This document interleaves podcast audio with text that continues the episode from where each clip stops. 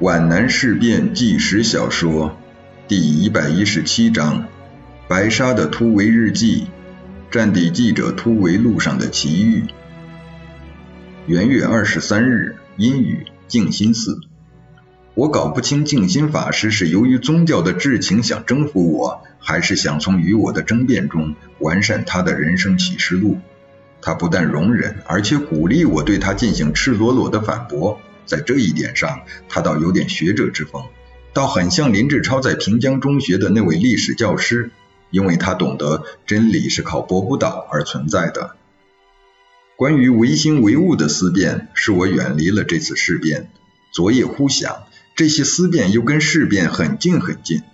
皖南失败是应该从理论上、哲学上做出解释的。可惜林志超不在，但我觉得他比项英更接近真理。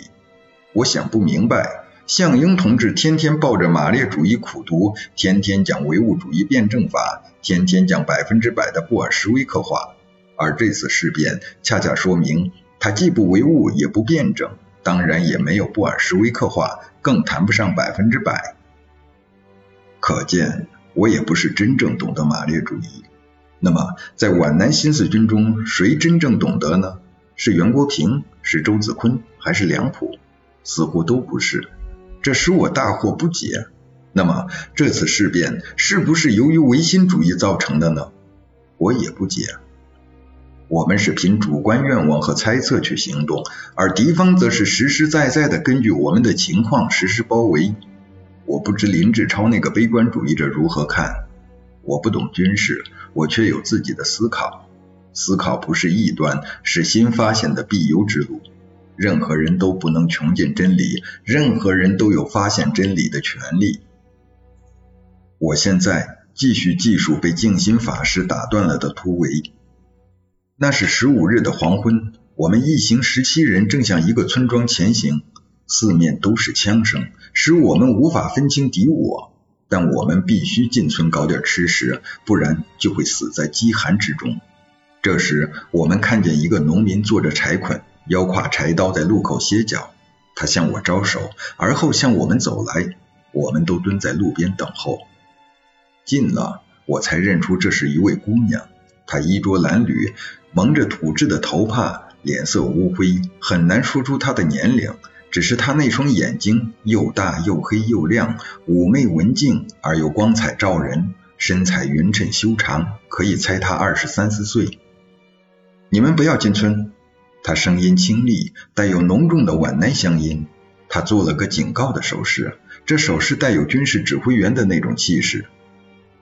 村里有部队，我们领导者怕他是敌探，故意把顽军或保安队含糊着。没有，姑娘立即领会了队长指的是什么。可是有反共分子，有作探，他一眼就认准我们是突围者。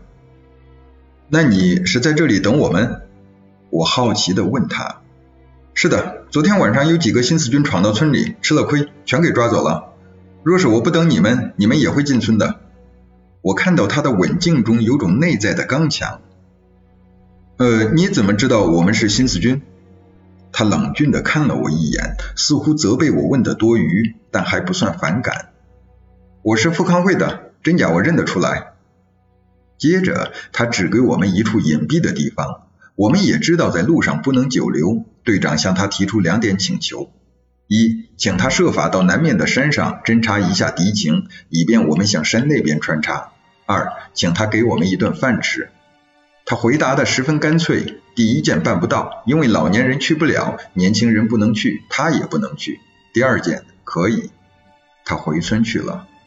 黄昏时分，他和一个老人给我们送来一桶饭。另一只桶里是白菜、豆腐和肉片汤。这次来，他的脸上擦去了灰尘，仍然是那身褴褛的衣服，却像换了另一个人。在晚霞的映衬下，真是美丽极了，美的清新、健壮、单纯而略带野性。我一下子就把她看成真善美的化身。我们狼吞虎咽，两桶饭菜一扫而光，几乎每个人都用不同的方式和语言表示了感谢。我们的领队来了个画蛇添足，掏出五块银元给他。你们见外了。村姑做了个无此必要的手势，流露出一种心脸一凝、雍容高贵的风采。收了钱，我们会瞧不起自己的。这种大义凛然之气出自一个村姑之手，我真是佩服极了。我目不转睛地观察她，研究她，欣赏她。那时候我的样子一定很傻气，举止也呆笨的可笑。幸好他并不特别注意我。领队又向他提出再为我们筹措一些粮食的请求，他断然的拒绝了。你们吃的这顿饭是几家可靠的农康会员凑的，当然还可以再凑一些。可是也许还有突围的同志比你们更困难。我为队长提出的要求感到羞愧。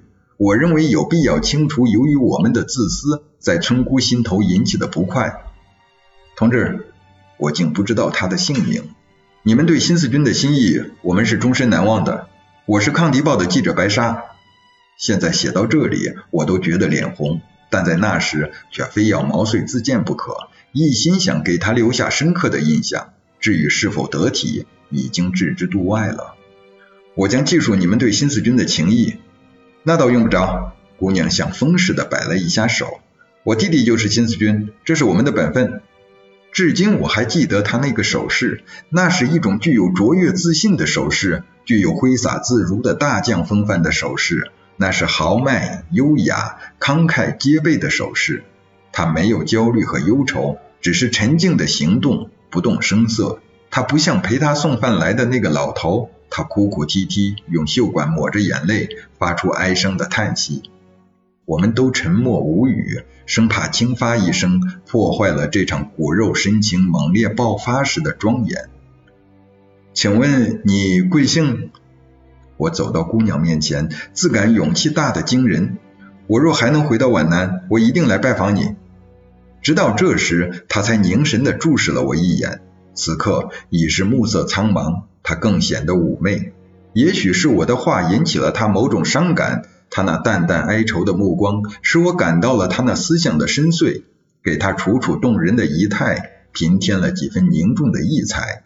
我仿佛从他的脸上看到了自己内心的感受。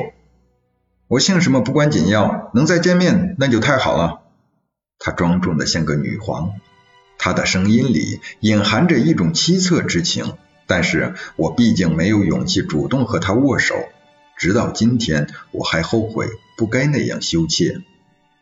当他和老人悄然离去，消失在越来越暗的夜色时，我怅然若失，多么难受！我正想疾步追上他们，却听见队长的低沉的命令声：“同志们，出发！”我虽然跟着队伍出发，但我如醉如痴，不想离开。走了很久，忽然发现我竟然不知道他所在的那个山村的名字。我现在简直想入非非了，但我弄不明白，在同学中，在报界，在军部，我接触了那么多优秀的女青年，竟然没有一个人像她那样使我一见倾心。多么奇怪！就是她的一个动作，一个气势非凡的手势，我一辈子也不会忘掉，印象太奇特，太深刻了。在这个动作中，我看到了他的性格、风度、气质和风采，看到他内部的全部底蕴。在天下奇闻中，有爱一个声音等待终生的，有爱一张照片终生寻觅的，而我却爱他那个手势。当然，手势和人连在一起。我的奇特的爱情是现实的，比那些奇闻异事有依据的多，可靠的多。